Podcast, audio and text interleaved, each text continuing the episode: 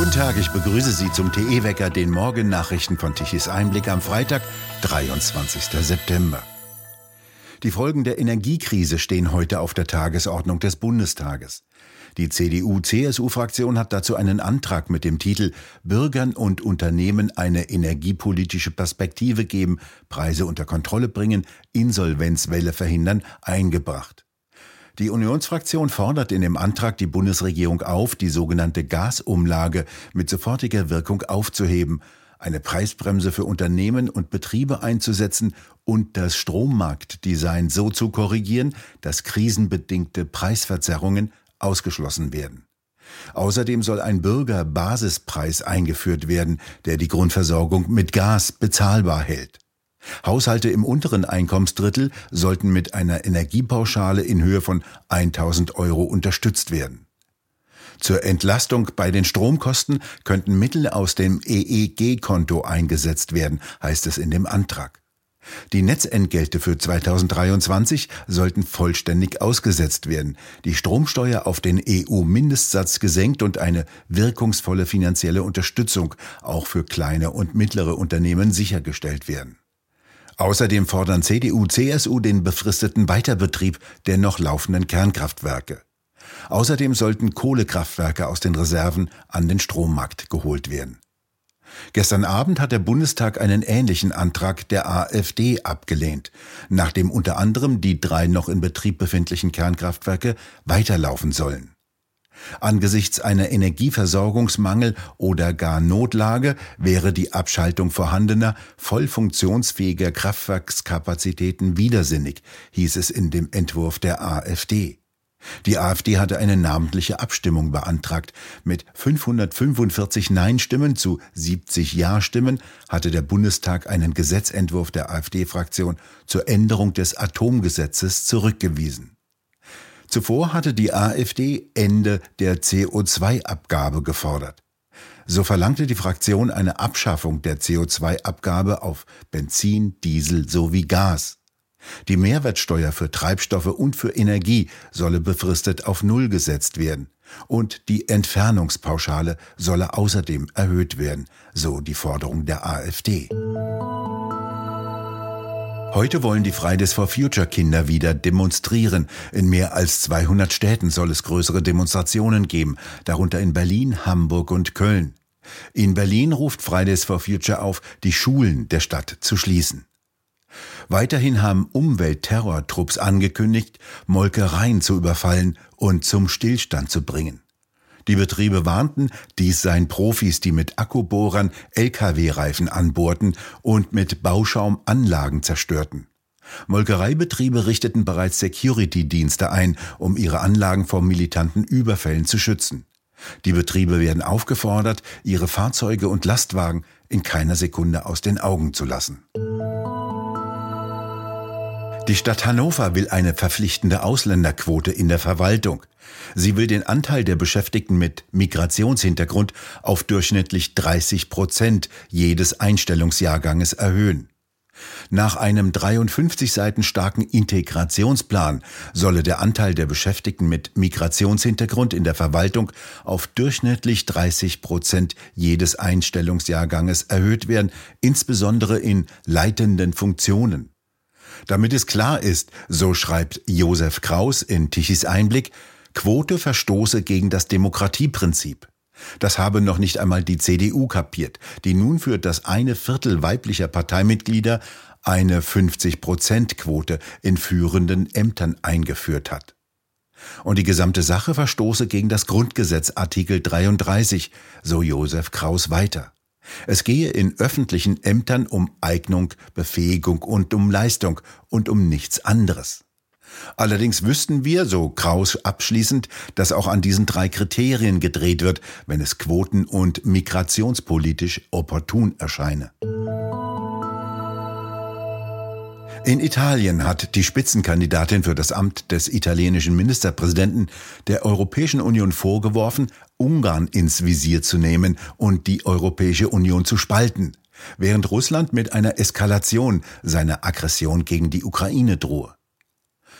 Italiens Spitzenkandidatin Giorgia Meloni sagte am Donnerstag in einem Interview mit dem Fernsehsender Rai Uno, sie glaube nicht, dass es klug sei, wenn die EU mitten in einem Krieg ihre innere Front spalte. Es sei falsch, die EU gegen Ungarn aufzubringen. Der ungarische Ministerpräsident Viktor Orban hatte die EU-Sanktionen gegen Russland kritisiert und am Mittwoch ausdrücklich deren Rücknahme gefordert. Melonis Partei stimmte in diesem Monat gegen eine Resolution des Europäischen Parlaments, in der die Kürzung von EU-Mitteln für Ungarn gefordert wird und das Land als nicht mehr vollwertige Demokratie bezeichnet wird. Meloni befürwortet weiterhin eine EU-weite Obergrenze für die Gaspreise, sagte aber, sie sei bereit, den italienischen Energiemarkt umzustrukturieren, sobald sie an der Macht sei, ohne auf die europäischen Kollegen zu warten. Am kommenden Sonntag sind in Italien Parlamentswahlen, nachdem Staatspräsident Mattarella beide Kammern aufgelöst hatte. Eine Wahl, in der auch für Europa wichtige Weichen gestellt werden. Umfragen deuten einen klaren Ausgang an. Hören Sie morgen in unserem Wecker ein ausführliches Gespräch mit den nach Italien gereisten TE-Korrespondenten Giovanni Derio und Marco Galina. Eine Änderung des Dieselverbotes in der EU könnte eine Folge der Wahl in Italien sein. Eine neue rechte Regierung in Italien könnte die Entscheidung des Dieselverbotes in Brüssel in Frage stellen. Dies erklärte der Parteichef der Lega, Matteo Salvini, am Ende des Mitte-Rechtswahlkampfes auf der Piazza del Popolo in Rom.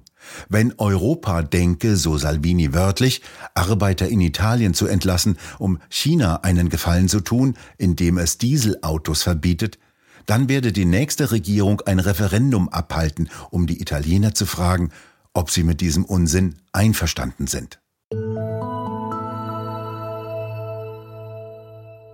In Frankreich verstärkt sich der Protest gegen eine Afrikanisierung des ländlichen Frankreichs durch Präsident Macron. Der hatte ein neues Gesetz zu den Themen Asyl und Zuwanderung angekündigt. Die bisherige Asylpolitik seines Landes sei nämlich ineffizient und unmenschlich, sagte Macron im Élysée-Palast in Paris. Die heutige Politik sei absurd, weil sie darin bestehe, Frauen und Männer, die hier ankommen und sich im allergrößten Elend befänden, in den ärmsten Vierteln anzusiedeln. Damit solle Schluss sein. Migranten, die Rechts- und Aufenthaltstitel in Frankreich erworben hätten, aber auch solche ohne abgeschlossene Asylverfahren will Macron künftig in ländliche Gegenden verteilen, die ihrerseits wiederum an Bevölkerung verlieren. Auch Zuwanderer, die nur einen provisorischen Aufenthaltstitel besitzen, will er sprachlich und erwerbsmäßig schneller integrieren. Im 2000 Seelendorf Calac in der Bretagne, dessen Bürgermeister sich für die Aufnahme von 70 afrikanischen Familien ausgesprochen hat, protestierten laut Medienberichten 300 Bürger. Auf Transparenten hieß es Nein zur großen Ersetzung in Frankreich und der Bretagne, Nein zur Afrikanisierung der Bretagne.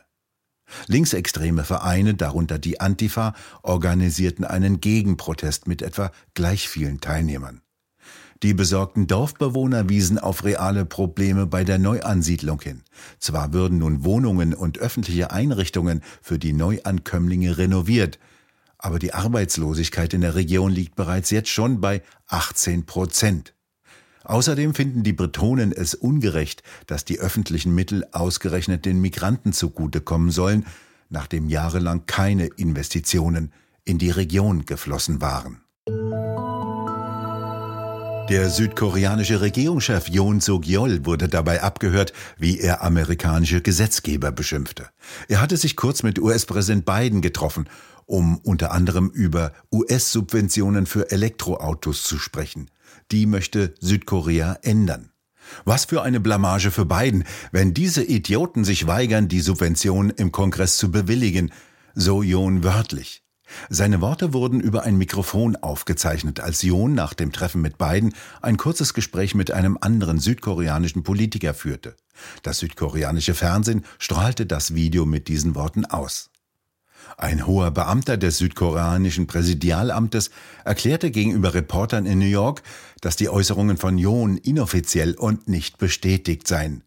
Der Beamte sagte, es sei unangemessen, solche privaten Äußerungen als Reflexion über die diplomatischen Erfolge der Regierung zu betrachten. Die spontanen Äußerungen von John wurden von der südkoreanischen Opposition mit Spott bedacht. Sie würden dem Image des Landes schaden. John ist zu Hause unter Druck geraten, die Bestimmungen des im vergangenen Monat von Biden unterzeichneten Inflation Reduction Act zu ändern. Der sieht Steuergutschriften von bis zu 7500 Dollar für den Kauf von in Nordamerika hergestellten Elektrofahrzeugen vor. Dies könnte große südkoreanische Marken wie Hyundai und Kia benachteiligen, die noch keine Elektroautofabriken in den USA haben. Auch Tesla hatte aus diesem Grunde bereits in Berlin den Bau einer Batteriefabrik gestoppt, wie Tischis Einblick berichtete. Null Energie und alle Pleite, dies fragt Roland Tichy in der neuen Ausgabe des Talks Tichys Ausblick, Professor Fritz Fahrenhold und Antje Hermenau. Ihm zur Seite sitzt Frank Henkel, früherer Bürgermeister von Berlin. Ich will Ihnen ein Beispiel geben. Die Lichtreklame, das einzusparen in Deutschland, das ist ungefähr so viel wie 40.000 Haushalte. Ich sage mal eine kleine, eine Kleinstadt. Die Kernkraftwerke, die drei Kernkraftwerke, liefern so viel Strom wie alle 100 Städte, 80 Städte in Deutschland für 20.000 Menschen. Für 20 Millionen Menschen, Entschuldigung, für 20 Millionen Menschen. Das ist eine ganz andere Größe. Und jetzt kommt eins hinzu. Es wird immer so verharmlost, sind nur noch ein paar Prozent und so weiter. Aber was jetzt passieren wird, ist Folgendes. Im Januar werden durch das Abschalten dieser preiswertesten äh, Stromerzeugung in Deutschland die Preise nach oben geschoben, weil die Preise bilden sich immer mit dem teuersten Kraftwerk. Und wenn Sie das billigste wegfallen lassen, die drei billigsten wegfallen lassen, dann schieben sie immer mehr die teuersten Öl- und Gaskraftwerke äh, in, die, in die Produktion. Und das heißt, er wird am Ende nochmal das verdoppeln. Und wir haben ausgerechnet, wenn wir nicht nur die drei Kernkraftwerke, die wir jetzt, äh, die jetzt in, in, in Rede stehen, weiterlaufen lassen, sondern auch noch die drei, die ja sozusagen vor acht Monaten stillgelegt haben, dann würden wir die Preise halbieren. Stellen Sie sich das mal vor, was das bedeutet. Ja, wir reden über äh, Bäckereien und was man da jetzt noch für Schutzschirme, äh, äh, das heißt, am Ende sagt er ja, der Steuerzahler soll jetzt mein Versagen ausgleichen, indem wir dem auch noch mal sozusagen Geld hineingeben. Nein, der einfache Weg ist, gebt endlich äh, die, die Freiheit, äh, das Richtige zu tun und nicht erst die Partei, erst die grüne Ideologie und dann das Land. Das, das steht nicht zur Debatte.